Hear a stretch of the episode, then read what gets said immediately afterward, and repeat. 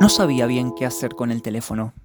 Vivía un terremoto cada vez que vibraba sobre la mesa. Sencillamente no podía soportarlo y lo puse adentro de ese bolso en el que fue a parar todo lo que quedaba de voz en la pensión. Fue peor, como si un animal enfermo sollozase encerrado entre los libros rotos y los papeles viejos.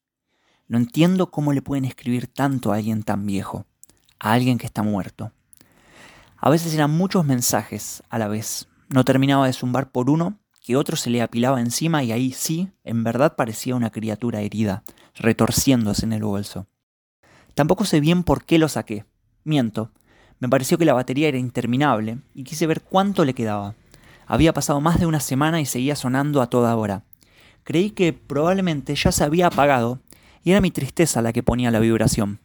La negación de que lo único de vos que todavía se movía por sí solo dejase de darme señales porque las servilletas que marcan páginas en los libros, los papeles arrancados en los que anotabas un sueño o la ropa a la que todavía tu olor se aferra, son todo lo contrario a la vida.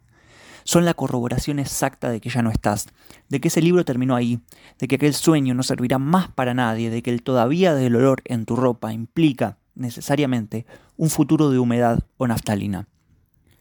Sorprendentemente estaba prendido.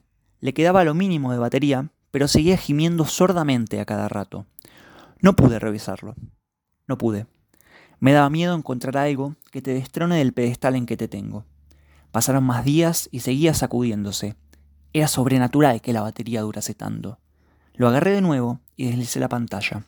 El señalador de carga estaba vacío, pero seguía funcionando.